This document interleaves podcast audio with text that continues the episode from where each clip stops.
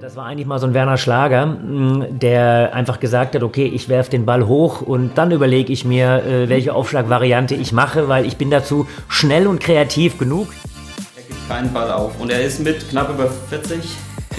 Danke dafür, ja. mit knapp über 50 ist er noch flink wie ein Wiesel und flinker als die meisten es zu glauben vermögen.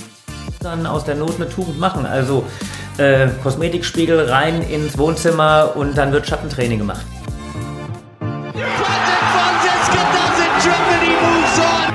Boll schraubt, arbeitet an seiner eigenen Incredible turnaround from twice runner-up here, Patricia Solia. Das ist unglaublich, das kann ich nicht glauben. Ping, Pong und Brause, der Tischtennis-Podcast. Mit Richard Brause und Benedikt Probst. No, he does it again! Timo does it for the second time! Magdeburg is his ground! Richard, weißt du eigentlich, was heute gewesen wäre? Ehrlicherweise habe ich das nicht auf der Pipeline. Im Augenblick sind so viele andere Sachen am, am, am Laufen. Äh, man, äh, man blendet so viele Dinge aus. Also erhelle mich, lieber Benedikt. Wir wären nach Busan geflogen zur Weltmeisterschaft. Wahnsinn. Heute. Ja, ja, absoluter Wahnsinn. Das ja. kommt einem so weit weg, weg Ja. vor jetzt nach den letzten Tagen und Wochen. Na, was, was hast du für ein Gefühl, wenn du da dran denkst? Du, ehrlich, ehrlicherweise ist äh, für mich mit den ganzen Entwicklungen der letzten Tagen und Wochen äh, ähm, die, diese gesamte Wettkampfgeschichte so weit weggerückt. Äh, und jetzt geht es erstmal darum, wie wir, ja, wie wir im Tagtäglichen mit dieser Gesamtsituation äh, äh, umgehen. Das sind ja so viele Bereiche, äh, die wir jetzt eben ja, bearbeiten müssen. Äh, natürlich zuallererst mal, dass man eben diese Bereiche des täglichen Lebens äh, gut für sich eben organisiert, aber wenn ich dann äh, einfach für den Sport und darum, darum geht's ja, wenn wir jetzt hier sprechen in erster Linie, ja, was, was können wir mit dem Sport machen, für den Sport machen? Das sind einfach Dinge, die mich in den letzten Tagen so in Atem gehalten haben, das kann man sich nicht vorstellen. Also die Frage ist wirklich, äh, wie es ohne Handy möglich gewesen wäre, denn das hat tatsächlich im Sekundentakt eigentlich gebimmelt. Ja, ich merke schon, das beschäftigt dich. Ähm, wir kommen da gleich, gleich noch äh, mehr dazu. Aber erstmal begrüßen wir unsere Zuhörer. Ja, herzlich willkommen an alle da draußen, an alle Tischtennis-Fans, an alle Spielerinnen und Spieler zur ersten Folge vom ultimativen Tischtennis-Podcast Ping Pong äh, und Brause mit dem unvergleichlichen, äh, unerreichten äh, Richard Brause. Ja, und meiner Wenigkeit Benedikt Probst. Und Richard, ja, ein bisschen nervös ist man trotzdem jetzt so beim ersten Pod Podcast. Ich meine, du bist ja erfahrener Kommentator und was weiß ich, du hast ja schon eigentlich alles erlebt, aber ein bisschen wenigstens, also mir geht's so. Ja, ich muss auch sagen, ich bin auch so ein bisschen ähm, insofern nervös, dass ich nicht so hundertprozentig weiß, was kommt denn da auf mich zu. Du hast ja äh, klugerweise viele Fragen äh, im Vorfeld, die du dir überlegt hast, gar nicht an mich weitergegeben. Ähm, das ist so ein bisschen so, ähm, wenn man wenn man kommentiert, weiß man ja auch nicht so hundertprozentig, was auf einen zukommt. Ähm, mein persönliches Highlight war 2014, wo wir äh, das WM-Finale äh, zwischen Deutschland und China kommentiert haben. Da hatten wir so eine Dreier-Konstellation ähm, und das war, das war auch sehr speziell. Da war ich tatsächlich auch einer der wenigen Male beim Kommentieren nervös. Tja, so ist es aber. Ähm, nichtsdestotrotz, auch wenn die meisten Hörer dich kennen werden, möchte ich dich natürlich mal vorstellen und ich habe mir mal den Wikipedia-Artikel herausgesucht von dir. Du bist ja einer von den von diesen Promis, die einen eigenen Wikipedia-Artikel haben. Wie ist das eigentlich so, wenn man einen eigenen Wikipedia-Artikel hat? Guckt man da öfters mal rein und schaut, was da so geschrieben wurde und ob alles stimmt?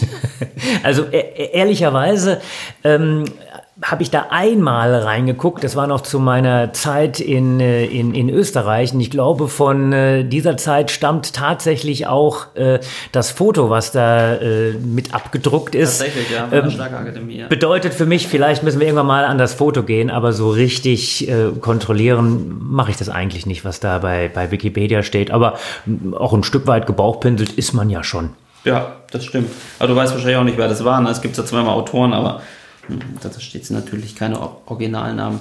Na gut, ich habe noch keinen Wikipedia-Artikel. Vielleicht ähm, Kommt dieser noch. Podcast durch die Decke. Benedikt der- kommt noch. der kommt noch, ja. Mit Tischtennis werde ich das nicht mehr schaffen.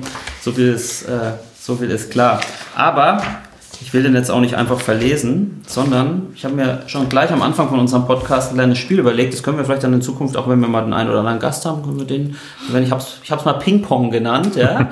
ähm, Ping-Pong, weil ich werde eine kurze Frage stellen oder einfach nur ein kurzes Stichwort und erwarte von dir auch nur eine möglichst kurze Antwort. Also im Idealfall ein Wort. Ähm, du, Du- darfst auch einen Satz, ich weiß, es fällt dir schwer, ich kenne dich, aber maximal einen Satz. Ja. Ich Also- wollte eben sagen, du weißt schon, mit wem du den Podcast machst. Das Ganze in einem Satz zusammenzufassen, das ist eine Herausforderung. Mal schauen. Gut, ich werde es dann aber einfach nach einem Satz abschneiden und dann steht der erste Satz halt, wie er steht. Ja. Okay, ich gebe mir Mühe. Okay, du gibst mir, es sind genau elf Fragen. Habe ich gerade zehn gesagt? Nee, elf. Also elf, ich, der Satz geht bis elf, total kreativ. Aber ich fange einfach mal an.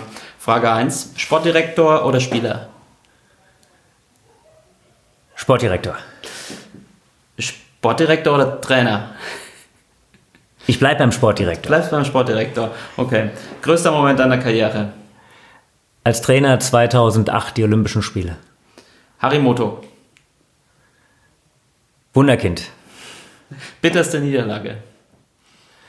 Europameisterschaften äh, 2005 gegen Rumänien. Da waren wir mit als einer der Favoriten angereist zu dieser Mannschaft der Europameisterschaften. Es war auch eigentlich meine erste, ich sag mal, große Meisterschaft als Herrentrainer. Da sind wir richtig dumpf aufgeprallt auf dem Boden. Rückhand oder Vorhand? Vorhand. Welche überraschende Antwort. Äh, Videobeweis im Tischtennis. Keine schlechte Idee, muss ausgereift sein. Espresso oder Ribeye Steak? Espresso. Äh, Alltime Lieblingsspieler im Tischtennis. Timo Boll. Ähm, Lieblingsmotto oder dein Lieblingsspruch, hast du da einen? Ein Versuch ist es immer wert. Sehr gut. Ähm, und aus aktuellem Anlass, Klopapier oder Dosenravioli? Klopapier. Sehr gut. Weil du gesagt hast, größter Moment deiner Karriere 2008, da gibt es so ein schönes, das ist eigentlich mein Lieblingstischtennis-Video bei YouTube und zwar vom Olympic Channel. Das ist so eine, so eine Kurzdoku, wie ihr quasi die Silbermedaille im Team gewonnen habt in Peking. Und da gibt es ja eine Szene nach dem Matchball von Timo Boll im Halbfinale, ähm, wo dann klar ist, dass ihr natürlich Silber gewonnen habt und auch zum ersten Mal im Team seit langem. Ähm, oder überhaupt. Es war überhaupt. Und es war 2008 ja 2008. überhaupt das erste Mal, dass das Team ausgetragen dann, wurde. Dann gibt es diese sensationelle Slow-Motion, wie er alle auf Timo Boll zurennt und das so richtig in Zeitlupe, ja, wie, also fast wie zwei so Verliebte, die sich am Flughafen oder am Strand zum ersten Mal so wie das und so offen, es ist sensationell einfach. Das kann ich jedem nur empfehlen, einfach mal bei YouTube äh, Olympic, Olympics 2008 äh, Germany Table Tennis eingeben, dann werdet ihr das finden. Da, das fällt mir eine ganz nette Geschichte dazu ein. Ähm, der Dr. Bernd Wohlfahrt, der ja in, in aller Munde auch im Augenblick mit äh, dem Corona, äh, mit der Corona-Problematik ist, äh, der ist ja seit vielen Jahren der äh, Olympia-Mannschaftsarzt, wenn man so will. Der ist aber gleichzeitig auch so eine Art Hobbyfotograf. Und der hat tatsächlich 2008 diese Sequenz Matchball verwandelt und was passiert von der Bank bis hin äh, zu dieser ja kleinen Traube, die dann den Timo bedeckt hat, in äh, ja in so einer in so einer Fotofolge festgehalten. Und äh, das ist tatsächlich immer noch ein, äh, ein, ein, ein Gänsehaut äh, und eine Gänsehaut Fotofolge hängt im äh, deutschen Tischtenniszentrum hängt bei den beteiligten Spielern und ja ist eine ist eine unglaubliche Erinnerung. Also ich war tatsächlich, glaube ich, einer der ersten, die in der Box waren, aber dann ist das Sprintverhalten des äh, damals noch etwas jüngeren Trainers Richard Brause dann deutlich abgehängt worden von allen Spielern. Ja, also was, vielleicht- was vielleicht nicht so rausgekommen ist jetzt bei der, ich sag mal, Vorstellung oder bei diesen Fragen ist ja wirklich, und das ist, ich will nicht sagen, ob es einmalig ist, aber sicherlich auch selten in der Tischtennisszene, dass du sowohl ähm, ja, Profispieler warst, hast an Weltmeisterschaften teilgenommen und so weiter und so fort. Du warst Trainer, ähm, sowohl bei den Damen als auch bei den Herren.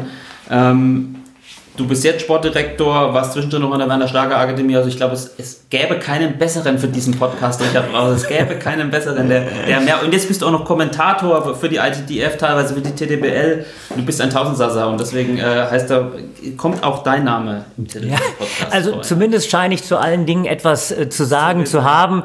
Und äh, tatsächlich, also ähm, ich muss sagen, das, das, das hört sich äh, relativ umfangreich Hört sich an, was du da alles äh, in, in, den, in den Raum stellst. Und ja, also man kann das immer so mit, mit einem Satz zusammenfassen. Mein Leben ist schon Tischtennis und äh, das ist schon durch verschiedenste Bereiche durchgegangen und ja, und alle waren immer sehr, sehr spannend.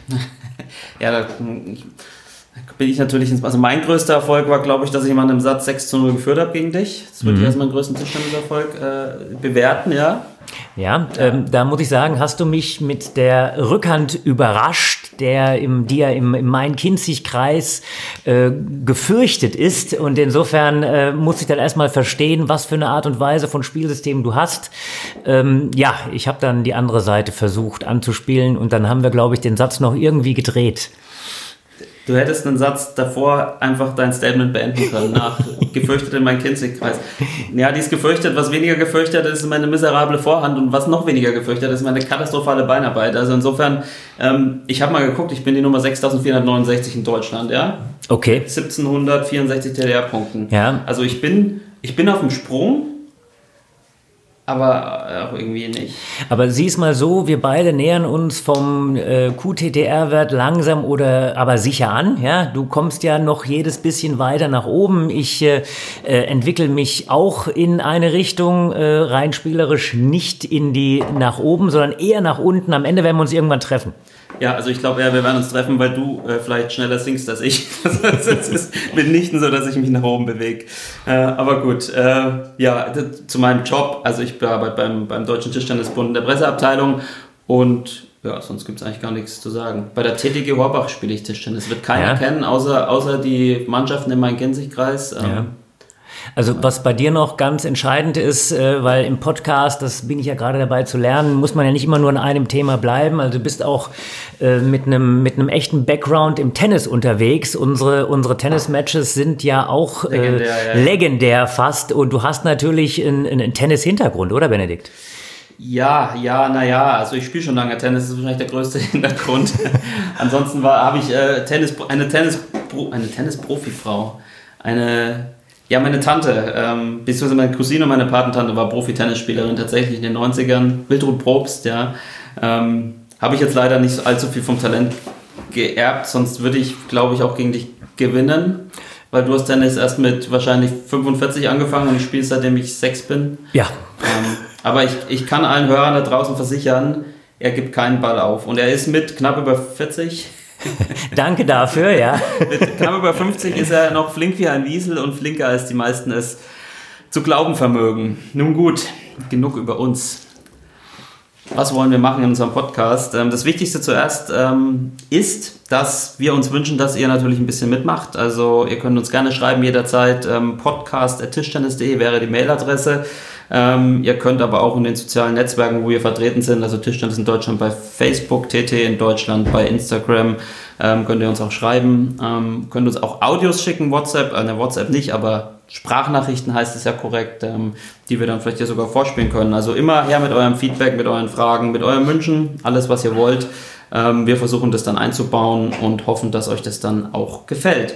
Und ansonsten, ja, haben wir uns so vorgestellt, dass äh, wir halt bei jeder Folge so ein bisschen auf der einen Seite über die Profis reden, über was passiert in der Tischtenniswelt, was passiert international, was macht unsere Nationalmannschaft und so weiter und so fort. Wir wollen aber auch nicht nur von denen da oben sprechen, um es mal so zu formulieren, sondern auch so ein paar allgemeine Themen anschneiden. Also ich sag mal von der Kreisklasse bis zur Bundesliga alles, ähm, von, ähm, ja, von Themen wie, wie heute zum Beispiel, ja, was mache ich in einem Entscheidungssatz, welche Rolle spielt mentale Stärke, Psychologie im Tischtennis, ähm, bis zur anstehenden, hoffentlich anstehenden WM und Olympia wollen wir so ein bisschen das mischen und ähm, ab und zu vielleicht auch mit den einen oder anderen Gast einladen. Ich habe ja ganz gute Connections hier mit Richard, der kennt ja so ziemlich jeden ähm, und ist, glaube ich, auch relativ beliebt.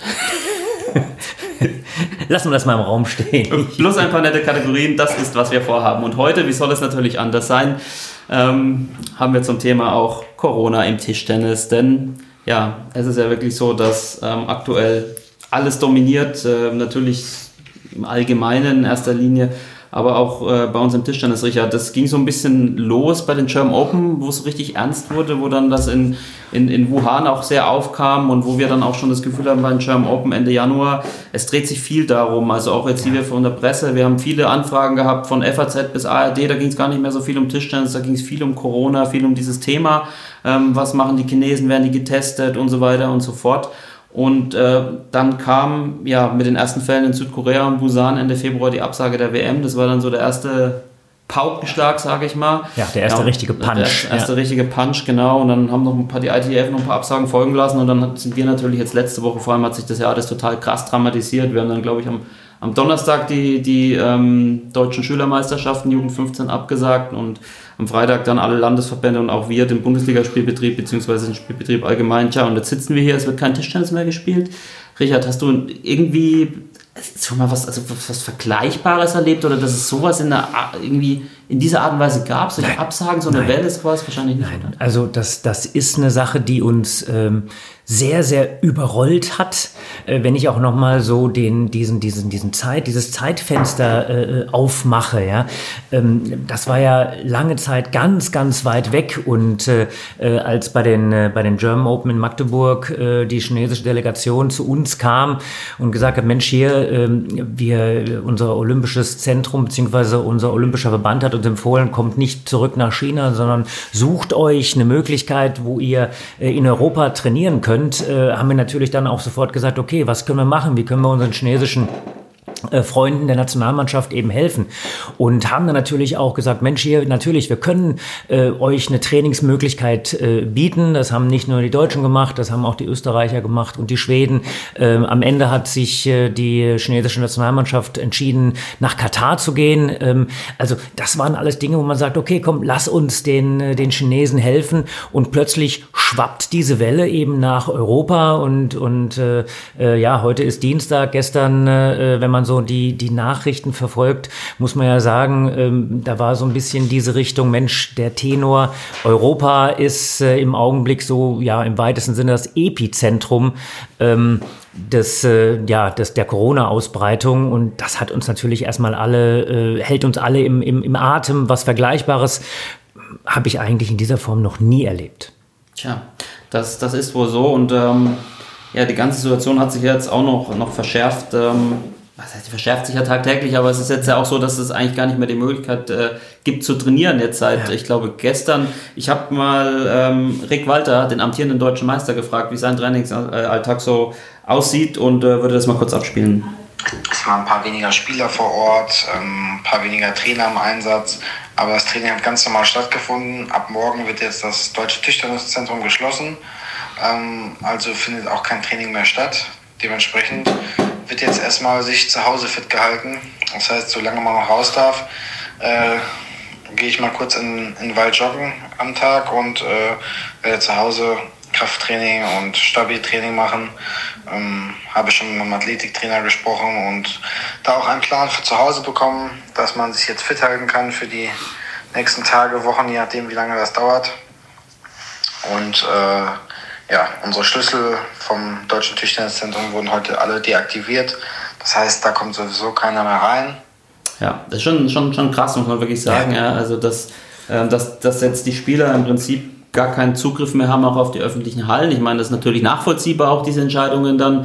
Ähm, aber es, es ist auch hinsichtlich der anstehenden Ereignisse ja wirklich, wirklich crazy. Ich, ich würde da gerne mal eine kurze Rolle rückwärts machen. Also, äh, was wir halt so gemerkt haben, äh, Sport, äh, Tischtennis, diese Gesamtsituation, äh, das ist natürlich, ähm, äh, natürlich unser Leben, das Leben der Profis, das Leben der Trainer, ähm, ähm, auch, auch äh, mein, mein Fokus. Aber das tritt natürlich alles erstmal jetzt in den Hintergrund, um einfach zu sagen, Mensch, wir müssen halt gucken, dass wir diese Ausbreitung, wie alle immer sagen, verlangsamen, möglichst eindämmen und äh, ähm, ja, dass wir dann in Tagen, Wochen, Monaten, das müssen wir jetzt einfach abwarten, wieder, wieder so ein bisschen äh, Luft sehen, aber wir müssen natürlich jetzt einfach auch gucken, dass es andere Dinge gibt, die im Augenblick wichtiger sind. Ähm, Nichtsdestotrotz, was, was wir natürlich jetzt äh, gemerkt hatten, wir hatten halt gedacht, Mensch, äh, vielleicht gibt's noch Ausnahmemöglichkeiten, Regelungen. Ähm, am Ende, was wir im Status quo jetzt haben, ist, dass wir sagen, jawohl, äh, die, die Trainer sind äh, alle in Kontakt äh, mit den Spielern. Da wird es natürlich äh, jede Menge Absprachen geben im athletischen Bereich. Äh, ähm, man kann sich zu Hause relativ gut fit halten mit, mit einzelnen Programmen. Ähm, ja, und dann gilt es für mich ähm, so ein bisschen back to the roots. Viele Spieler haben irgendwann mal im Keller, im privaten Keller angefangen und der ein oder andere Spieler hat da vielleicht ein bisschen verstaubt in einer Ecke noch äh, seinen Tischtennistisch äh, stehen. Und da wird sicherlich äh, ähm, man wieder entdecken, dass man äh, ja äh, im Keller, äh, auch wenn etwas Platz beengt ist, äh, seinen Tischtennistisch aufstellt und äh, dann guckt, ob man, äh, ob man da die eine oder andere Trainingseinheit macht, ob man einen Roboter zu Hause hat, äh, mit dem man spielt, ob man mit dem Partner spielt. Ähm, das muss man dann im, im Einzelfall äh, sehen und das ist das, was wir im Augenblick eben äh, unseren Spielern nur raten können und natürlich dann hoffen, dass die Gesamtsituation sich äh, insgesamt äh, ja auch wieder natürlich beruhigt. Aber im Augenblick ist es ja so frisch alles, ja. Also wir hatten ja tatsächlich bis äh, bis gestern noch äh, gehofft. Heute ist äh, Dienstag, also bis bis Montag noch gehofft, ähm, ähm, dass das eben eine, eine Ausnahmegenehmigung möglicherweise ist. Ähm, jetzt müssen wir einfach abwarten, wie sich, äh, wie sich alles äh, entwickelt. Ich denke, der Schutz der Gesundheit für alle hat natürlich erstmal Vorrang. Ja, also je, je länger man sich äh, Gedanken über die Konsequenzen macht, desto verrückter wird es eigentlich so ein bisschen, wenn man sich dann überlegt, wir sind in einem Olympiajahr, ähm, keiner kann mehr trainieren, das betrifft jetzt nicht nur Tischtennis, das betrifft auch andere Sportarten. Ähm, also wie soll, das, wie soll das in den nächsten Wochen weitergehen? Oder glaubst du, ich weiß, du bist kein Wissenschaftler, du hast auch in einem Interview letztens schon mal gesagt, ähm, du bist ein bisschen, du verlässt dich ein bisschen auf deine Naivität, hoffst, dass das alles so ein bisschen weggeht. Das war vor zwei Wochen, glaube ich, ungefähr, ähm, oder vor drei Wochen. Ähm, wie, ist jetzt deine, deine, deine, deine grundsätzliche Stimmung, wie das alles so weitergehen soll? Erstmal nur auf den Profisport bezogen. Ähm, das ist natürlich eine, eine, eine ganz, ganz große Herausforderung. Also ich, ich möchte mir meine Naivität, das betone ich häufig, bewahren, weil es bedeutet natürlich, dass man einfach auch eine positive Grundeinstellung zu all diesen Dingen hat. Ähm, natürlich äh, ist es so, dass äh, wenn man sich die letzten zwei Wochen und die Eigendynamik, äh, die diese Ausbreitung angenommen hat, sieht, äh, dann ist man natürlich äh, sowas von äh, auf den Boden der Tatsachen zurückgeholt worden. Ähm, da ist man natürlich schon ja, erschreckt in, in, in, oder erschrocken in, in, in, vielen, vielen Bereichen. Ähm, ich sag mal, für uns als Deutscher Tischtennisbund äh, würde ich es nochmal, wenn ich jetzt einfach auf die Profis komme, auf die Gesamtsituation, Dort äh, würde ich nochmal ähm, insofern ja, differenzieren. Äh, wir haben ja als einer der, ja, ich sag mal, ich glaube, circa 50 Prozent der Olympiatickets sind in Deutschland vergeben, die anderen 50 Prozent aber noch nicht. Es gibt ja so viele Sportarten, die noch gar kein Olympiaticket haben. Und natürlich, bevor die Olympischen Spiele äh, ausgetragen werden, müssen sich die Leute qualifizieren. Was bedeutet das denn für die Qualifikationsrichtungen? Ähm, das muss jetzt einfach äh, überlegt werden. Es geht natürlich davon aus, dass es irgendwann äh, auch wieder eine gewisse Normalität äh, ja, eine gewisse Normalität wieder einkehrt. Ähm, aber wir sind ja im Augenblick erstmal darin, dass wir gucken müssen, wie können wir erstmal in Europa, in Deutschland diese, diese exponentielle Entwicklung eindämmen. Ähm, und der Sport ist dann tatsächlich da im Augenblick ja, zweitrangig. Ja. Ähm, was was Rick, Rick hat jetzt so ein bisschen angedeutet, was er macht. Das war auch eine, eine, Frage von einem User bei Instagram bei uns. Was kann man denn da machen ohne, ohne Tisch, sage ich jetzt mal, an, an Trainingsübungen? Ähm, was, was würdest du machen, wenn du jetzt äh, kein Ballroboter und keinen Tischenkeller jetzt um dich in deiner, der Blüte deiner Karriere, wenn du jetzt stecken würdest, falls du das nicht mehr bist, ähm, was würdest du machen, um dich jetzt fit zu halten? Also oder? erstmal äh, Klassiker, etwas, äh, etwas lapidar gesagt, Bauch, Beine, Po. Das geht immer. Ähm, das heißt also einfach diese Stabilitätsübungen. Und äh, gerade fürs Tischtennis, was ich hier immer spannend finde, das sind halt diese Bereiche, die, ähm, äh, die manchmal eben zu kurz kommen. Ähm, ich würde den den äh, großen Kosmetikspiegel äh, aus dem Schlafzimmer vielleicht nehmen, äh, mir äh, meinen Schläger holen und dann zu versuchen, äh, mit Schattentraining gewisse Abläufe eben zu trainieren. Diese Form des Schattentrainings, das ist eigentlich so in dieser Phase, äh, wenn man Technik erwirbt, ja, also dieses sogenannte Technikerwerbstraining, ganz im jungen Bereich. Ähm, das wird ja da relativ hoch gehängt. Und irgendwann äh, wird das so ein Stück weit aus den, aus den Augen verloren. Aber um eben gewisse Bewegungsabläufe zu schulen, um zu visualisieren, kann sowas eine, eine, eine ganz gute Hilfe sein. Und man muss dann aus der Not eine Tugend machen. Also äh, Kosmetikspiegel rein ins Wohnzimmer und dann wird Schattentraining gemacht. Hast du das früher gemacht in der Karriere? Ich stelle mich gerade so, stell mir dich gerade so vor, wie du vor dem Spiegel stehst und vorhin Topspins ziehst. Ich habe das gemacht äh, morgens nach dem Aufstehen und abends, äh, als Bevor ich, ins Bett gegangen bevor, ich, bevor ich ins Bett gegangen bin, äh, was dann mitunter ähm, ja der dem, dem einen oder anderen äh, äh, hochgezogene Augenbrauen entlockt hat, weil Vor allem das, deiner Ehefrau vor allem meiner vor allem meiner Ehefrau genau. Ähm, ja, ich habe das auch gemacht mit einem etwas beschwerten Schläger. Ja, ähm, gab dann so eine leichte Form von, von Gewichtsschläger. Muss man gar nicht unbedingt einen Gewichtsschläger kaufen, sondern es langt dann, wenn man da seinen Ersatzschläger nimmt und anstatt einen Vor- und einen Rückhandbelag vielleicht sich noch ein oder zwei alte Belege on top äh, ähm, versucht eben aufzu, aufzulegen, aufzukleben. Die halten ja meist, äh, ohne dass man jetzt wirklich nochmal Kleber äh, drauf macht. Ähm, dann hat man schon so einen, so einen Hauchgewichtsschläger, das geht dann schon. Wichtig dabei ist, dass man eben einfach auf die Griffhaltung, auf die saubere Ausführung der Technik achtet. Also da kann man schon ein paar witzige Sachen entwickeln und das muss man im Augenblick vielleicht sogar machen.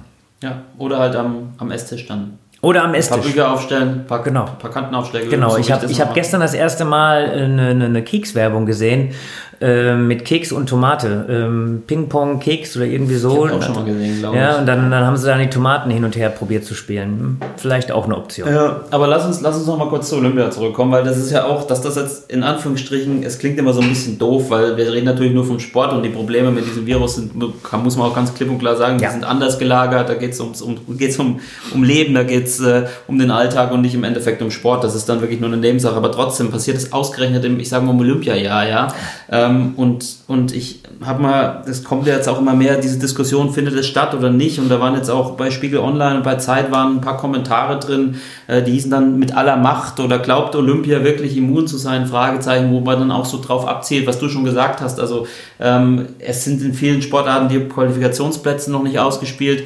Natürlich ist Gesundheit ein Thema, das sind eine Viertelmillion akkreditierte Menschen, das sind viele Zuschauer, das sind Sportler aus aller Welt, die verteilen sich danach wieder hin und zurück und es sei naiv, äh, sei naiv zu glauben, dass die stattfinden. Die beginnen, glaube ich, am 24. Juli. Auf der anderen Seite ähm, war auch ein Interview mit dem DOSB-Athletensprecher Max Hartung, das ist ein Fechter äh, im Spiegel drin, der hat natürlich auch gesagt, also Gesundheit geht vor und was weiß ich, aber auf die Frage mit einer Verschiebung hat er auch gesagt, Olympia ist so ein Fit- Fixpunkt in meinem Leben. Äh, eine mögliche Verschiebung ist zwar in meinem Kopf, aber noch nicht in meinem Herzen angekommen. Es fällt ihm schwer, sich das quasi vorzustellen, also jetzt zumindest im Herzen vorzustellen, weil viele haben natürlich gerade diese nicht-Profi- oder nur Halb-Profi-Sportler, sag ich noch Berufe nachgehen, für die das ja wirklich, die diese Aufmerksamkeit haben alle vier Jahre und für die das total wichtig ist und ähm, dann eben diese Option, okay, vielleicht verschieben wir das zwei Jahre, es steht so ein bisschen im Raum, weil in zwei Jahren die WM ist ja dann in Katar, die wäre erst im Dezember und es wäre ein guter Termin und was weiß ich.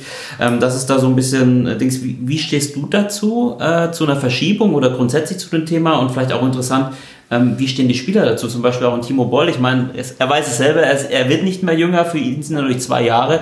Vielleicht zwei Jahre, die er dann verloren hat. Wie ist so, so dein, deine Meinung dazu? Also ich finde ich find, äh, diese Aussage von Max Hartung ganz gut. Das ist im Herzen noch nicht angekommen. Der Fixpunkt war immer Olympische Spiele im, im, im Juli. Ähm, bevor man dann über eine mögliche Verschiebung nachdenkt, muss man jetzt einfach schauen, wie entwickelt sich alles. Möglicherweise äh, wird einem diese Entscheidung abgenommen, aber da müssen natürlich sich äh, alle, wie sagt man so neudeutsch, Stakeholder, also alle, die sich in irgendeiner Art und Weise darüber Gedanken machen, ähm, ja, zusammen äh, sprechen, äh, unter, immer unter dem Aspekt, äh, dass äh, Gesundheit absoluten Vorrang hat. Ähm, vielleicht muss man dann einfach drüber nachdenken, das äh, ein Stückchen nach hinten zu schieben, aber das möchte ich jetzt eigentlich wirklich gar nicht bewerten. Ähm, es wäre schon ein, ein einmal mehr natürlich ein riesiger Einschnitt, den man natürlich machen muss, wenn die Gesundheit äh, gefährdet ist. Das ist überhaupt keine Frage, aber ich möchte nochmal zurückkommen, das ist im Herzen noch nicht angekommen. Ähm, vier Monate, so Pi mal Daumen, ziemlich genau vier Monate, lass mal überlegen, März, April, Mai, Juni, Juli, genau, wir würden am äh, 17., 18. Juli tatsächlich, so ist das vorbesprochen, äh, mit einer, mit, mit der, mit der Vorhut sozusagen, äh, den Flieger nach Tokio besteigen. Ähm, ja, im Augenblick haben wir natürlich unsere, unsere, unsere Flüge so eingetütet. Ich auch. Ähm, ja, auch. ja, ob das dann am Ende so stattfindet, wir, wir hoffen mal, weil absagen kann man natürlich dann immer noch. Im Herzen ist es noch nicht angekommen. Ja, das, das stimmt. Und ähm, ja, es ist auch, es ist auch so ein bisschen surreal alles, finde ich. Ähm, also die grundsätzliche Situation ja sowieso, wir sitzen jetzt hier noch im Generalsekretariat äh, in Frankfurt, ja, wer weiß, wie lange wir noch die Büros besuchen, weil wir vom Office ist alles, aber auch im Sport natürlich wirklich total extrem.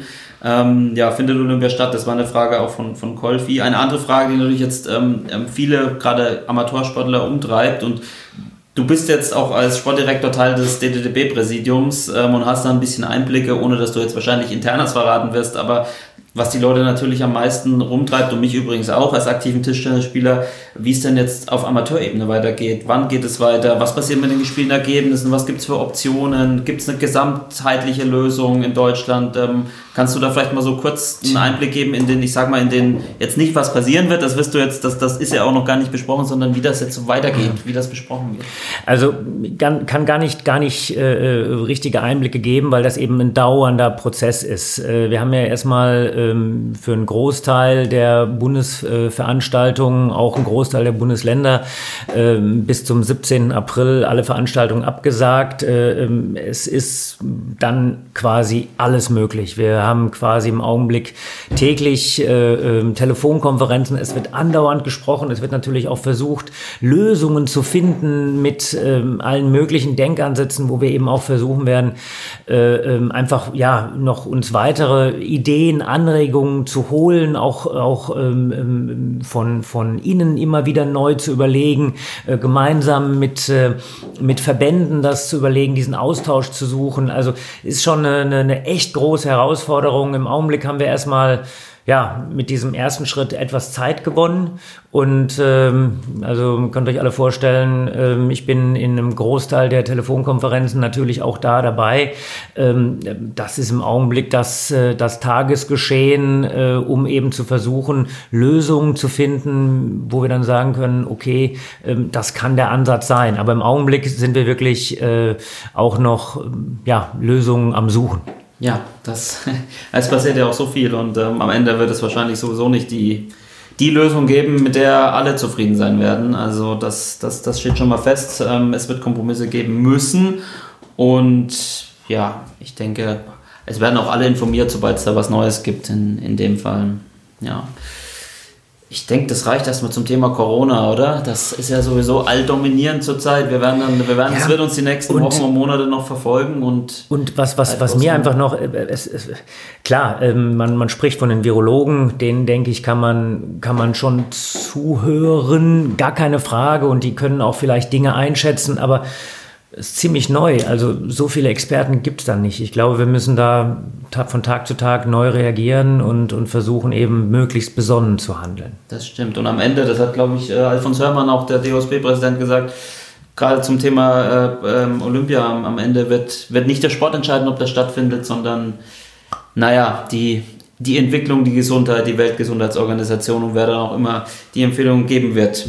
Richard, wir haben ja so ein paar Kategorien, hatte ich mir ja noch überlegt, oder wir uns überlegt, ich, haben wir gemeinsam auch gemacht. Ähm, eine war der Netzroller des Monats. Ja, das soll eine Kategorie sein, wo wir immer einfach mal so kurz über was reden. Das heißt, ein Spiel, ein Spieler, ein eigenes, hm, eine Kuriosität, was auch immer. Und ähm, Jetzt habe ich mir mal rausgesucht, um ein bisschen auch über Tischtennis zu reden äh, oder kurz über Tischtennis zu reden. Äh, German Open 2020, das Spiel Dima Ovtcharov mhm. gegen Van Zendong, das äh, Viertelfinale. 1-3-6-10 hat er hinten gelegen, am Schluss noch gewonnen. Ähm, sag doch mal aus deiner Sicht, wie hast du dieses Spiel als Sportdirektor gesehen, als, als ehemaliger Trainer, als Profi und was war daran so bemerkenswert für dich? Also ähm, bemerkenswert war zunächst mal einfach den Verlauf, den dieses, den dieses Spiel äh, genommen hat. Ähm, der Dimitri hat in diesem Spiel wirklich ähm, ähm von Anfang an eigentlich ziemlich gut gespielt, äh, aber Chancen nicht genutzt. Und äh, ähm, so ist es dann der Verlauf, den es häufig nimmt, wenn es dann dazu kommt, dass man Chancen nicht nutzt. Man hat das in vielen anderen Sportarten, äh, dann, dann äh, geht man am Ende mit 4 zu 1 als Verlierer vom Tisch und sagt, Mensch, hier, da wäre mehr drin gewesen. Ähm, dass dieses Spiel dann noch so gekippt ist, das ist das, was, äh, was eigentlich diese, diese herausragende Sache gewesen ist. Und wenn man sich die einzelnen Punkte anschaut, ähm, das ist dann ganz wenig dadurch gekippt, dass der Fan Sedong ähm, einfache Fehler gemacht hat, sondern dass es dadurch gekippt, dass ein Dimitri Ovtcharov begonnen hat, ich sag mal, noch mal eine Schippe draufzulegen. Vielleicht einmal auch die Augen zu und drauf und getroffen. Sowas passiert ja auch, gehört ja auch mit dazu. Aber dass das Ganze sich dann wie so eine Art ähm, Siegerstraße die der Van Sedong erst beschritten hat und wo dann äh, Dimitri Ovtcharov gesagt hat, nee, da habe ich was dagegen und ich höre auch nicht auf zu kämpfen, bis der Van Sedong den elften Punkt im entscheidenden Satz gemacht hat äh, und bei zwei Punkten Vorsprung. Also, dass das noch so gedreht wurde, das war eigentlich ähm, ja das, das, das Her Herausragende. Ähm, man sieht das im Tischtennis das ein oder andere Mal. Ähm, ich habe so ein ähnliches Spiel im Kopf gehabt, Lingao Yuan gegen Timo Boll. Da war es noch ein Stückchen extremer mit dem äh, 4 zu 10 im siebten Satz. Aber das würde ich schon so in, in einem Atemzug äh, nennen. Und äh, ähm, ja, also für Dimitri ein, ein ganz, ganz, ganz wichtiges Spiel. Hat er doch in den Monaten davor äh, häufig eigentlich Chancen gehabt, die er nicht genutzt hat.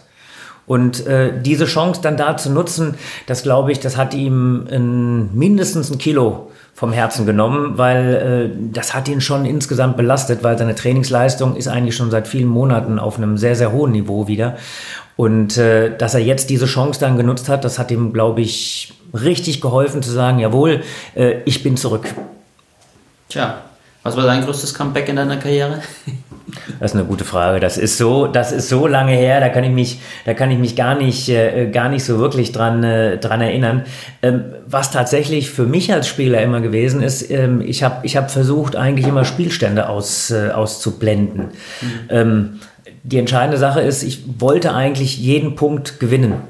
Ähm, und das habe ich eigentlich immer so in die Spiele, in die Spiele mitgenommen. Das ist, eine, das ist eine gute Überleitung zu unserem zweiten großen. Thema heute. Äh, sowohl das, was du gesagt hast, äh, als auch Dima, Dimitri an sich, ja, mhm. Psychologie im Tischtennis oder wir können es auch mentale Stärke nennen.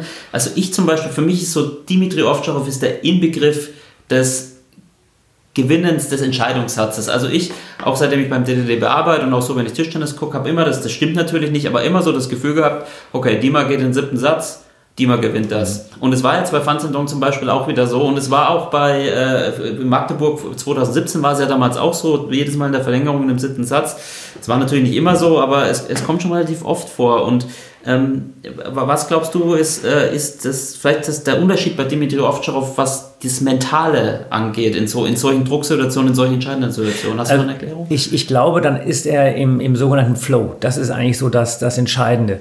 Das, und bei, bei Dimitri Ovtcharov ist es dann ähm, mitunter auch so, dass er ähm, ein bisschen zögerlich beginnt, sich so ein bisschen ja, anpassen muss, sich auch überlegen muss, ähm, welche Taktik äh, habe ich im Vorhinein äh, mit dem Coach, mit dem Trainer besprochen ähm, und gehe ich da sofort in diese, in diese Taktik rein oder gucke ich erstmal, dass es mit dem, was ich sonst so spiele, ausreicht. Ähm, und dann, das schafft der Dimitri eigentlich ganz gut, je länger das Spiel dauert. Ähm, äh, hat er dann ein ganz, ganz klares Bild vor Augen, was möchte er denn eigentlich spielen? Und äh, wir haben das ja einige Male gehabt, äh, dass dann äh, er in, in, entscheidenden Phasen, und ich gehe nicht nur an Punkte, sondern häufig eben auch in, in, in, in so eine Reihe von Punkten, dass er dann damit spielt, was man vielleicht nicht so häufig sieht eine andere Aufschlagvariante, eine andere Rückschlagvariante. Das beginnt er dann als ein gleichberechtigtes Element zu sehen. Ja, dann gibt es dann nicht nur den Rückhandrückschlag aus der, aus der Vorhand, sondern vielleicht auch zwischendurch mal einen Vorhandrückschlag, wo natürlich dann die Leute ein bisschen überrascht sind äh, in dieser Situation. Ja? Also insofern, das schafft der Dimitri sehr, sehr gut, diesen, diesen Blick zu haben, siebte Satz, ich bin voll fokussiert und ich weiß, was ich spielen muss und ich weiß, was ich nicht spielen muss. Gepaart mit natürlich einem, einem unbändigen Willen. Ich glaube, das ist das, was man im Tischtennis ähm, niemals unterschätzen darf. Das ist diese zwei Kilometer mehr, diese zwei Prozent mehr, diese zwei Kilometer mehr schneller sich zu bewegen, diese zwei Prozent mehr. Ähm, das machen die, die, die Top-Spieler in entscheidenden Phasen, dieser Crunch-Time. Das ist, glaube ich, das, was am Ende den Unterschied ausmacht. Wie, wie machst wie, was ist deine Strategie, sage ich mal, in, äh, in so entscheidenden Situationen? Auch, du spielst ja heute noch sehr hochklassig. Wie, wie gehst du, sage ich mal, in den fünften oder den siebten Satz dann? dann ja, also Punkt ich, für Punkt hast du schon gesagt. Ich will, genau, also ich, ich will mal, ich will mal äh, das andersrum sagen. Ich will, wenn ich jetzt ähm, mal weg vom absoluten Top-Tischtennis äh, zu diesem Haustischtennis, was ich eben noch äh, spiele, mal mit mehr, mal mit weniger Erfolg. Was ich festgestellt habe, die Spiele, die ich ähm, tatsächlich erfolgreich noch spiele, da weiß ich, dass meine Gedanken ausschließlich um den nächsten Punkt kreisen. Äh, nicht um das, was gespielt worden ist und auch nicht das, was vielleicht dann nach dem Spiel geschieht. Ich mache mir im Spiel nicht über die Sachen Gedanken, äh, dass ich nach dem Spiel äh, vielleicht noch einen anderen Termin habe. Im Umkehrschluss ist es aber tatsächlich so, das merke ich selbst auch, und ich weiß nicht, ob das die, die ich sag mal, die viele andere Spieler nicht im Profibereich, sondern im Hobbybereich auch haben. Äh, die spielen Tischtennis und wissen, okay, ähm, ich muss aber um 21 Uhr zu Hause sein, weil, ja, äh, oder ich habe hier noch eine Einkaufsliste zu erstellen. Ich muss danach nochmal äh, zum Metzger und äh, äh, die Einkäufe machen. Diese Dinge rauszublenden, das ist tatsächlich die Kunst dass man eben wirklich empty your mind und konzentriere dich auf das, was eigentlich jetzt vor dir liegt. Man soll nicht an vier Dinge gleichzeitig denken. Ähm, der Einzige, der das zwischendurch äh, geschafft hat, aber der hat auch nicht an Einkaufslisten gedacht, äh, das war eigentlich mal so ein Werner Schlager, mh, der einfach gesagt hat, okay, ich werfe den Ball hoch und dann überlege ich mir, äh, welche Aufschlagvariante ich mache, weil ich bin dazu schnell und kreativ genug.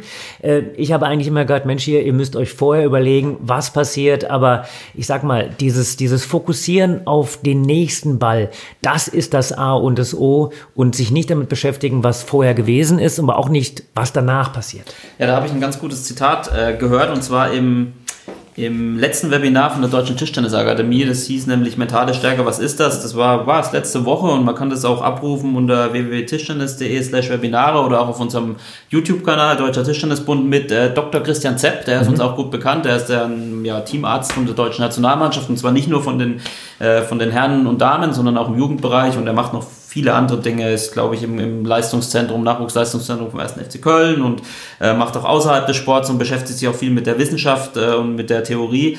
Und, und er hat in seinem Webinar am Schluss ein Zitat, äh, das genau darauf äh, äh, passt, gebracht. Und zwar, ähm, ich weiß nicht mehr, welcher Wissenschaft war, es ging so, wenn du mit einem Bein in der Zukunft stehst und mit dem anderen in der Vergangenheit, dann pinkelst du auf die Gegenwart, ja. Und das war, hat eben genau darauf abgezielt, dass man, dass die Gedanken halt immer irgendwo anders sind. Und ich muss zugeben, das ist auch tats tatsächlich ähm, mein Problem ein bisschen, würde ich behaupten. Also ich, ich denke dann schon ähm, im, im fünften Satz, boah, den Punkt, den, den muss ich jetzt machen, sonst liege ich 4-1 hinten. Und das wäre gut, wenn ich jetzt den nächsten und was, der Rückschlag, der muss auf jeden Fall auf den Tisch. Und solche Gedanken halt jetzt sich ähm, dann auch oft, es muss jetzt nicht sein, ich muss danach auf die Arbeit oder woanders hin, ähm, sondern äh, einfach zu viel zu denken, auch in die Vergangenheit. Jetzt habe ich 2-0 geführt nach Sätzen, jetzt steht es wieder 2-2 und den letzten fünften Satz habe ich auch verloren im letzten Rundenspiel und was weiß ich. Und ähm, ich habe Dan Kyro mal gefragt, äh, wie er an die Sache rangeht und das passt auch ein bisschen zu mir. Ähm, ich spiele das mal kurz ab. Gut, im Entscheidungszeit ist es meistens so, dass beide Spieler nervös sind. Natürlich geht man da immer anders in den Satz rein. Es hängt natürlich davon ab, wie kommt man in den Entscheidungssatz. War man hinten, hat man auf 3-3 aufgeholt, hat man geführt, steht es dann 3-3. Das sind ja alles Sachen, die da, die da entscheidend sind. Natürlich versucht man mit viel Ruhe reinzugehen und so gut es geht halt und dann den Satz so wie zu spielen wie die vorherigen auch, dann wären wir ja wahrscheinlich im Entscheidungssatz, irgendwas muss man ja bis dahin auch richtig gemacht haben. Deswegen, ja, aber so eine richtige Grundstrategie habe ich da ehrlich gesagt noch nicht. Ja, dafür ist beim Dangi in der letzten Zeit ja ganz gut gelaufen, auch in den Entscheidungssätzen. Aber so, er hat es jetzt auch gesagt, ähm, er hat indirekt schon gesagt, dass er anders in den Entscheidungssatz reingeht. Und das ist ja zumindest von meinem Gefühl her das, was man eigentlich nicht machen soll. Ja? Also ähm, man denkt vielleicht dann zu nah, zu viel nach oder man man vielleicht, ich habe einen Mannschaftskollegen, der, der, der spielt einfach so weiter und ex, spielt noch extremer auf Risiko dann, ja, auch wenn es dann 9-10 steht oder 8-10 im, im Entscheidungssatz, schießt er einfach drauf, andere, die, die, die kriegen die Flatterhand ähm, und, und können gar nicht mehr spielen. Und eigentlich muss man sich auch darauf fokussieren, dass man eben ähm, so weiterspielt, wie vorher ist und nicht irgendwie nervöser ist. Und das hat auch äh, der, der Christian Zepp auch gesagt. Er versucht seinen Sportlern immer zu erklären, dass Nervosität nichts Schlechtes ist, ja, sondern dass es das umzudeuten und als ein Zeichen des Körpers zu sehen, dass man dass einem das besonders wichtig ist oder dass man in einer wichtigen Situation ist und dass man viel aufmerksamer ist. Ähm, funktioniert sowas bei dir oder ähm, siehst du, ist es schwierig, sich das dann so einzureden? Also zu sagen, okay, meine Hände zittern, weil ich jetzt besonders fokussiert bin, so nach dem Motto ist ja schon eine Umdeutung. Ja, ja es, ist, es ist eine Umdeutung. Also wichtig ist am Ende, ähm, ich würde mal sagen, ähm, sowas muss man ein wenig üben. ähm, ich bin über diese Phase des äh, ganz vielen Übens mittlerweile eigentlich hinaus und das ist das, was man eigentlich jetzt auch allen unseren Zuhörern so ein bisschen mitgeben kann. Sowas muss man ausprobieren. Sowas langt nicht, wenn man sich dem, ja, dem stellt, indem man sagt, na, ich spiele einmal im Monat ein Match und äh, jetzt mache ich das genau so. Das muss man tatsächlich üben. Üben heißt im Training üben. Ähm, mein Trainingsaufkommen ist nicht mehr ganz so hoch. Also insofern ist es bei mir tatsächlich auch so ein bisschen tagesformabhängig. Aber alle die, die eine gewisse Regelmäßigkeit im Training haben, können sowas tatsächlich in, in Trainingsmatches bis zum gewissen Grad üben. Die Restnervosität, äh, dieser, dieser Vorstartzustand, den alle haben ähm, bei, bei Matches, wo man wirklich dann ins Zählen geht, egal in welcher Klasse. Das kannst du natürlich in letzter Instanz nicht üben, aber trotzdem dieses äh, seriöse Wettkampfverhalten mit manchen Trainingsmatches, wo man auch eben probiert, zum Beispiel eine kleine Geschichte nur, ähm, wenn man äh, äh, eine kleine Box aufbaut, um einfach den Fokus aufs Trainingsmatch ein bisschen höher zu nehmen, das kann man schon, das kann man schon probieren, das hilft ein kleines bisschen. Man muss es üben. Man muss es üben, ja. Und ähm, ein, ein Stichwort ist ja auch, und das werden wahrscheinlich auch viele im Amateurbereich haben, sind Rituale und Routinen, Richard. Oh ja. und äh, da hat auch äh, Christian Zepp hat auch unterschieden zwischen Ritualen, also mhm. das ist dann sowas wie, äh, ich, äh, was weiß ich, werde immer Rückschlag, ich nehme immer das gleiche Handtuch, ich äh, binde die Schuhe immer gleich, ich lege das Handtuch zusammen ähm, das nicht unbedingt immer gut ist und zwischen ja, Routinen, ähm, wo man ja sich selber zu sagen, du gewinnst das oder Atemübungen oder solche Dinge. Was sind denn deine Rituale und Routinen? Oh, da würde das den, den, den Podcast völlig, äh, völlig sprengen. Ähm, vor, vor vielen, vielen, vielen, vielen Jahren hatte ich äh, einfach in erster Linie ähm, ja mein, mein Ritual, dass ich mein Handtuch immer äh, ganz, ganz penibel gefaltet hat, also Linie auf Linie. Und äh, ja, ich habe äh, ja auch viele Lehrgänge besucht und mein, einer meiner Zimmerkollegen, der ist äh, häufig dann morgens aufgestanden, ist an meine Tasche gegangen äh, hat mein Handtuch, das dann natürlich sehr gut zusammengelegt war, rausgeholt, auseinandergeschüttelt und gesagt, so Richard, jetzt kann für dich der Tag beginnen. Das ist die Form der Desensibilisierung gewesen. Also äh, worauf ich raus will, äh, ich, ich, ich bin in vielen Dingen so, dass ich äh, Rituale ähm, ähm, bis hin zu äh, abergläubischen Dingen äh, ähm, heute noch zum Teil habe. Für mich ist ein Ritual das Schuhebinden, das ich tatsächlich immer noch vor den Matches mache, äh, um einfach nochmal runterzukommen, um auch sich nochmal zu konzentrieren. Ähm, ich habe das früher von, von Basketballspielern äh, gelesen, die tatsächlich äh, ihre Basketballstiefel so komplett geschnürt haben. Also nicht nur zugebunden, so wie ich das in Phase mache, sondern komplett die Schnürsenkel wieder rein und raus. Ähm, wenn irgendwann das Ganze dann drei Stunden dauert, geht in die falsche Richtung. Dann ist es dann irgendwann auch mal zwanghaft. Aber per se sind Rituale ähm, und Routinen, die dazu führen, nochmal den Fokus, nochmal die Konzentration zu erhöhen, keine schlechte Sache. Ja, ich ähm, habe auch Rick gefragt, was er zu dem Thema sagt. Ja, die Psychologie und das Mentale ist im Tischtennis natürlich sehr wichtig. Ich glaube, dass der, dass der Kopf im Tischtennis ganz, ganz entscheidend ist und meistens sogar wichtiger ist als ähm, ja, wie man trainiert hat oder in was für einer Form man gerade ist. Ich habe da so ein paar Rituale äh, vor jedem Satz oder auch vor, vor dem Entscheidungssatz. Ähm, die probiere ich natürlich immer alle abzurufen und äh, mich da voll zu fokussieren da, ähm, und mich dann so quasi darauf vorzubereiten. Aber das Wichtigste ist, dass man da ganz entspannt bleibt und sich keinen Kopf macht, nicht nervös wird.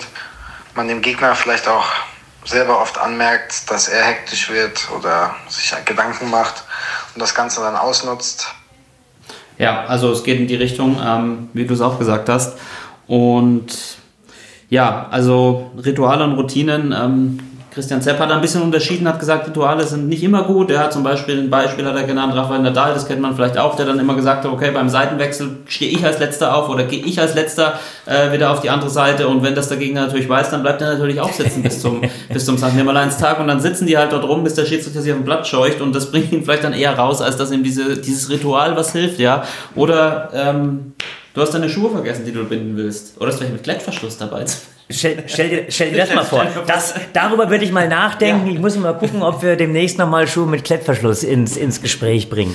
Ja, äh, genau. Wie man, wie man mentale Stärke trainieren kann, das hast du gerade schon ein bisschen so, so angedeutet auch. Ähm, da gibt es auch in diesem Webinar, Webinar wirklich, wirklich coole Tipps, auch wenn man seine Konzentrationsfähigkeit äh, trainiert und so. Das, das äh, kann ich nur empfehlen. Ähm, als Trainer, äh, als Coach, das warst du ja auch ähm, lange Zeit was hast du zum Beispiel vor so einem entscheidenden Satz? Ähm, äh, nehmen wir jetzt Olympia oder so in diesen entscheidenden Situationen. Was sagst du dann den, den, deinen Schützlingen? Versuchst du die mental dann auch zu steuern ein bisschen? Oder ist das dann doch noch was Technisches? Oder ja, wie, wie, oder ist es unterschiedlich also, auch? Das ist, jetzt hast du das Entscheidende gesagt. Das ist sehr, sehr unterschiedlich vom Typ her. Ähm, ich denke, dass ähm, man schauen muss, äh, ähm, gerade als Coach in so einer Situation muss man ja so äh, ein bisschen wie ein Chamäleon auch sein, sich anpassen als, an das, was eben dein, äh, dein Spieler von dir braucht. Und deswegen ist es ganz wichtig, dass eben der Trainer oder der Coach den Spieler sehr, sehr gut kennt wenn ich einen, einen Timo Boll äh, äh, coache, dann geht es vielleicht nur darum, eine äh, taktische Sache mit auf den Weg zu geben, äh, aber ansonsten äh, in erster Linie vielleicht Ruhe auszustrahlen, denn der Timo hat einen sehr, sehr guten Überblick, äh, wie man eben ein, ein, ein Spiel liest und es geht dann vielleicht nur noch mal, ihn da zu bestärken. dann gibt es andere, die tatsächlich so ein bisschen diesen, diesen ähm, dieses, diesen Flow brauchen, wo man sagt, Mensch, hier, da, ähm, ähm, da bin ich jetzt über meinem eigentlichen Level, so ein Reinkämpfen, den, diesen Spieler, den muss ich äh, vielleicht ähm, ähm, noch so ein bisschen pushen. Äh, da gibt's einen, äh, einen, einen, Dimitri Ovtcharov, der vielleicht auch gerne mal äh, ein bisschen selbst redet. Ja, Ruben Philos fällt mir ein, äh, der geht auch in diese Richtung, dass er gerne beim Coachen selbst erstmal erzählt. Ja, und dann gilt es darum, den Trainer oder dass der Trainer eben sich diese Sachen rauspickt und nochmal verstärkt. Also ist eine sehr, sehr individuelle Sache. Äh, entscheidend ist, äh, man muss da halt in allen Bereichen äh, bereit sein, nochmal äh, in die Richtung zu schieben. Beim einen Ruhe ausstrahlen, beim nächsten genau das Gegenteil. Wichtig ist, ähm, ich finde äh, taktische Anweisungen wichtig aber es dürfen nicht viele sein. Es muss ein oder zwei ganz mhm. auf den Punkt gebracht sein, weil der Spieler immer, auch wenn er nicht spricht, seine eigenen Gedanken hat. Ähm, und wenn man den überfrachtet mit drei, vier äh, Vorgaben, so dann, ist es, dann, ist es, dann ist es zu viel. dann drei Leute zu mir kommen, der eine sagt mal einen kurzen Aufschlag, der andere sagt, er spielt nur auf der Vorhand an. Weil ja, weil ja, ja. immer, weil ja immer äh, auch gefragt wird, was, wie, wie läuft denn da so, so, so ein Coaching ab? Ja? Ähm, es ist wirklich so, dass man sich auf ein oder zwei Sachen reduzieren muss. Manchmal einfach auch zu sagen, hier, alles klar, das ist komplett in die richtige Richtung, der hat jetzt drei, vier Bälle, der Gegner über dem Level gespielt, ändere gar nichts. Oder äh, von der Platzierung her, wenn man dann wirklich so eine, äh, so eine, ich sag mal, eine fehlerhafte Platzierung hat, ja, dass man sagt, hier, pass auf, äh, langer Aufschlag, äh, der darf nicht in die Diagonale sein. Wenn einen langen Aufschlag machst du den ein bisschen mehr in die Mitte, damit er die Seite da aufmachen muss. Mit solchen Dingen kann man arbeiten, das sind Feinheiten. Aber du wirst im siebten Satz nicht eine komplett neue Taktik haben, äh, eine komplett neue Sache verändern. Es geht immer um Nuancen, immer um Kleinigkeiten und Manchmal ist da weniger mehr. Also dein, wir, wir hatten immer, also ein Mannschaftskollege von mir, der hat eine Zeit lang immer einen imaginären Feuerball geschluckt. Der ist dann so in die Knie gegangen, hat ihn dann so eingeatmet und hat dann quasi sich, mit, mit diesem Ritual hat er sich quasi auf das Spiel vorbereitet. Ähm, ich weiß nicht, ob er dann mehr Spiele gewonnen hat mit diesem Feuerball oder ohne. Ähm, hast du, du hast schon einiges gesagt, jetzt aber hast du irgendwie so diesen einen Tipp, wie man sich mental verbessern kann, ohne dass du Psychologe bist, nur aus deiner, so, vielleicht auch wie du das machst, oder hast du ein, Motto oder so ein, so ein Keyword oder irgendwie sowas? Oder? Also ähm, ein Schlüsselwort habe ich, hab ich für mich nicht, aber was tatsächlich bei vielen, vielen hilft, äh, und wir hatten es vorher bei, bei Dimitri Ovtcharov, ähm, ähm, das ist eigentlich Kämpfen diese Situation zu haben, dass man sagt, hier, ich muss bereit sein, ich habe 100 Prozent. Und es werden manche sagen, du kannst nicht mehr als 100 Prozent geben. Aber das muss das Ziel sein. 102 Prozent. Immer wieder gucken, kann ich diese Grenze nach oben schieben? Äh, bin ich bereit, etwas besser zu spielen, als ich eigentlich spielen kann? Bin ich bereit, noch mal ein bisschen mehr zu probieren? Ähm, das ist das. Ich kann das noch mal vor, vielen, vielen, vielen, vielen Jahren ähm, da lag ich, ich glaube, im fünften Satz 20,5 oder 20,6 gegen jemanden zurück. Und äh, ich habe mich dann in die Vorhand und die Rückhand geworfen. Nochmal ein Ball, nochmal ein Ball. Es ging bis 21. Die Wahrscheinlichkeit, dass ich ähm, das Spiel gewann, war relativ gering. Und mein Gegner guckte mich dann an, hat genickt und sagt, hör mal, Brause, willst du nicht endlich mal aufhören zu kämpfen? Ja, aber am Ende, ich habe natürlich dieses Spiel verloren, das war mal bei der Bundesrangliste. Ähm, aber das macht es trotzdem so ein bisschen auf, immer wieder aus, immer wieder es zu probieren. Ich glaube, das ist das, was äh, auch in allen Bereichen, was man, was man mitnehmen muss. Also ein ganz schönes Schlusswort. Über dieses Thema kann man auch sicherlich stundenlang reden und ich kann allen wirklich, äh, allen Hörern und Hörerinnen, die das interessiert, nur das Webinar ähm, von und mit Dr. Christian Zepp ans Herz legen, www.tischtennis.de slash Webinare. Ähm, da gibt es auch noch ein paar andere Webinare, ist ganz interessant. Ähm, ansonsten, lieber Richard, sind wir durch mit der ersten Folge von Ping Pong und Brause. Der Tischtennis-Podcast. Ich bedanke mich schon mal bei dir. Es hat viel Spaß gemacht und ich hoffe, es kommt ganz gut an.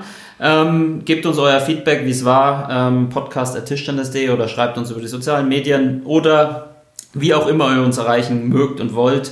Ähm, ja, vielen Dank. Äh, das Wichtigste in den Tagen an allen da draußen, bleibt gesund. Und ja, dann, dann, lieber Richard, hören wir uns hoffentlich das nächste Mal, oder? Auf jeden Fall, Benedikt. Also dem kann ich nur, mich nur anschließen. Bleibt gesund und ja, ich hoffe, euch hat der Podcast ein klein wenig gefallen.